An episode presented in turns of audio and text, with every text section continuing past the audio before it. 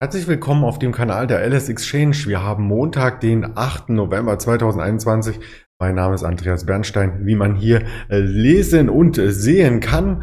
Und ich bin froh, dass ich wieder einigermaßen fit bin und frühmorgens den Livestream hier für Sie erbringen kann. Wir haben spannende Themen vorbereitet, die wir auch gleich entsprechend ähm, vorstellen möchten hier am Morgen des 8. Oktober 2021.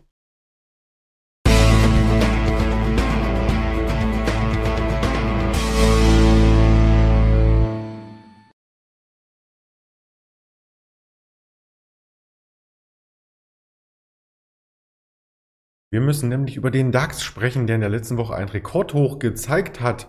Zum Beispiel, aber auch über den Bitcoin sprechen wir und über den Goldpreis.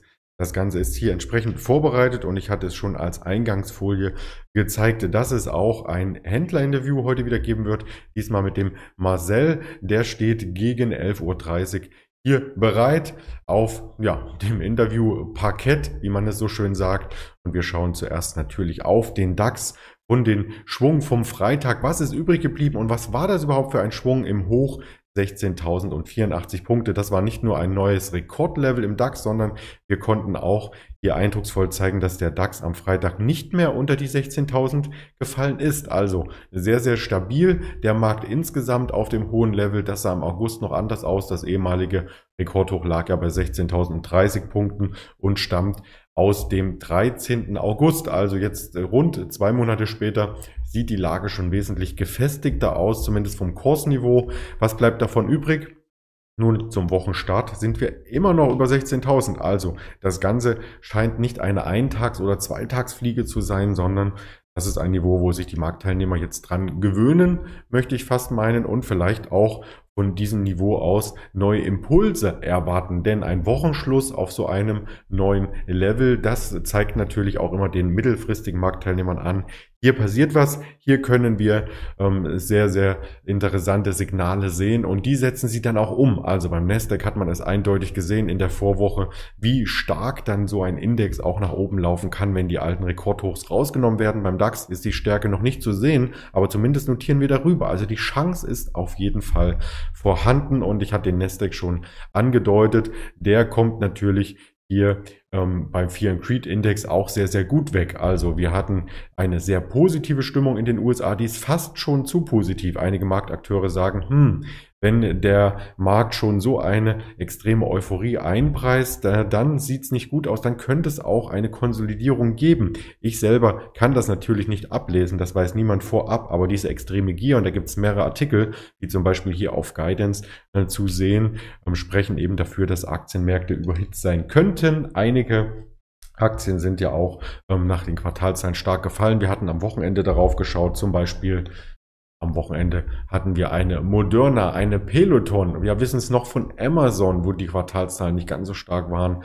Und genau sowas ähm, hat natürlich der Markt dann auch sofort abgestraft, weil hohe Niveaus immer dafür sprechen, dass auch die Erwartungen entsprechend hoch sind. Und wenn die einmal nicht getroffen werden, ja, dann geht es eben in die Gegenrichtung. Solange aber der Gesamtmarkt weiter stabil ist, und das ist er beispielsweise auch mit einer Tesla, ähm, dann ist hier noch keine große Gefahr in Verzug, aber wehe, denn wenn es einmal wackelt. Das wollte ich hier als Hinweis auch noch einmal mitgeben am Morgen und auch darauf abzielen, dass die Verbraucher hier, vor allem in den USA, so das Zünglein an der Waage sein könnten. Denn wenn die Verbraucher sich in Konsumzurückneigung üben. Das wäre natürlich ein Problem. Dann könnten nämlich gerade die Konsumartikelhersteller oder auch die Produzenten von Technologie, denkt man nur an Apple beispielsweise, an die ganzen Geräte, die auch zu Weihnachten verkauft werden sollen, denkt man an Amazon, die hier auch alles ausliefern wollen. Also wenn der Verbraucher ein Problem hat, der Konsument, ähm, dann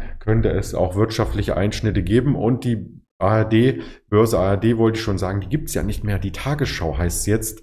Ähm, die hat einen schön interessanten Artikel dazu veröffentlicht, der heißt, in der Schuldenfalle folgen hoher Preise, denn die Lebenskosten werden ja durch hohe Energiepreise äh, mit in die Höhe getrieben und wenn auf der anderen Seite die Einkommen nicht steigen oder eben das ähm, Bürgergeld oder was auch immer, dann hat man am Ende ein Problem, sitzt entweder im Dunkeln, im Kalten oder muss beim Konsum eben sparen. Das ist genau die Gefahr, die hier droht. Das wollte ich noch einmal hier am Rande mit erwähnen. Den Artikel kann sich jeder selber sicherlich anschauen und andere Assets sind deswegen vielleicht auch wieder gefragt, wenn der Aktienmarkt überhitzt ist und wenn ähm, vielleicht der eine oder andere Angst hat, dass es mit der Wirtschaft dann in die Gegenrichtung geht. Das Wachstum ist ja schon geringer geworden. Das haben wir in den letzten Tagen und Wochen an den Indikationen gesehen. Und da gibt es äh, zwei Assetklassen, die dann immer wieder diskutiert werden. Zum einen der Goldpreis, der ist nach der FED-Sitzung am Freitag stark am Mittwoch stark gestiegen, schon am Donnerstag und am Freitag, diese zwei großen Tageskerzen und kommt jetzt in ein interessantes Niveau. Die Hochs aus dem August, die sind dann um die 1840 verankert, also noch 20 Dollar Platz. Die Woche eröffnet positiv im Goldpreis und das wollte ich hier einmal zeigen. Auch ein Abwärtstrend wird jetzt hier schon gebrochen. Das könnte ein weiteres Signal geben, ebenso wie beim Bitcoin. Der Bitcoin ist jetzt auf dem alten Hoch, was wir im April gesehen hatten von diesem Jahr und wir hatten zwischenzeitlich schon ein neues Hoch über der 66.000. Da sind wir nun genau dran. Also da bleibt es spannend, wie wir auf der Oberseite hier vielleicht noch etwas zulegen können. Spannend bleibt es auch bei den Quartalszahlen. Davon gibt es reichlich heute wieder aus dem DAX. Erst einmal die Covestro, dann die Henkel. Wir haben aber auch eine Hypoport, eine Holiday Check Bet at Home, auch jeden ein Begriff.